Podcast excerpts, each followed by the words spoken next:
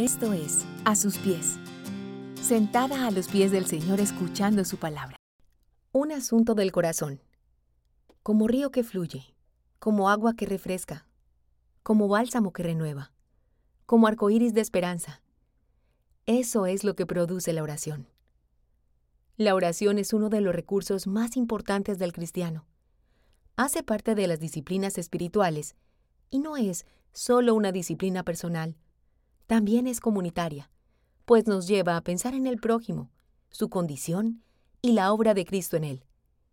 El apóstol Pablo, en su carta a los Filipenses en el capítulo 1, versos 3 al 11, nos invita a dar gracias e interceder en oración por nuestros hermanos.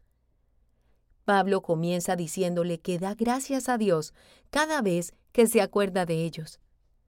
Esta acción de gracias permite pensar en las razones por las cuales agradecer al Señor, reconocer su bondad, misericordia, gracia e inclusive las experiencias difíciles que Dios nos ha permitido vivir en la vida cristiana, dado a que tales situaciones tienen el potencial de formar nuestro carácter como el de Cristo y permiten que nuestra fe sea aprobada.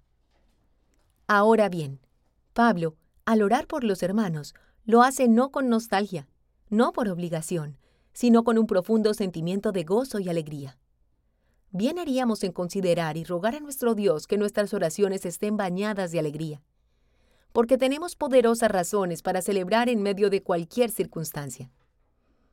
Dentro de esas razones para la oración alegre, el apóstol Pablo nos deja ver que se halla la participación en el Evangelio.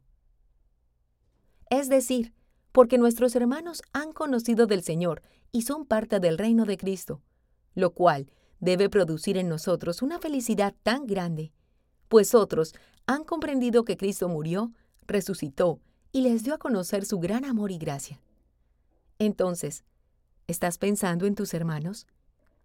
¿Están tus oraciones bañadas de un profundo gozo? ¿Oras por tu iglesia? ¿Das gracias a Dios por la obra de Cristo en tus hermanos? ¿Sientes alegría por todo lo que hace el Señor y sigue haciendo con cada uno de ellos? En esta oración de Pablo se revela un amor sincero y fraternal. Cuando oramos los unos por los otros, estamos siguiendo el molde de Cristo. Estamos dejando de lado nuestro egoísmo, dejamos de pensar en nosotros mismos y comenzamos a pensar en el otro, en su necesidad, pero también en la obra transformadora de Cristo. Orar unos por los otros es el resultado de comprender la importancia de lo que es ser iglesia, de lo que es ser comunidad, de lo que es ser parte del cuerpo de Cristo. Así que ora, ora por tu prójimo. Dale gracias a Dios por lo que ha hecho con cada uno y por lo que sigue haciendo por su gracia y misericordia, porque el que comenzó tan buena obra en ustedes la irá perfeccionando hasta el día de Cristo Jesús.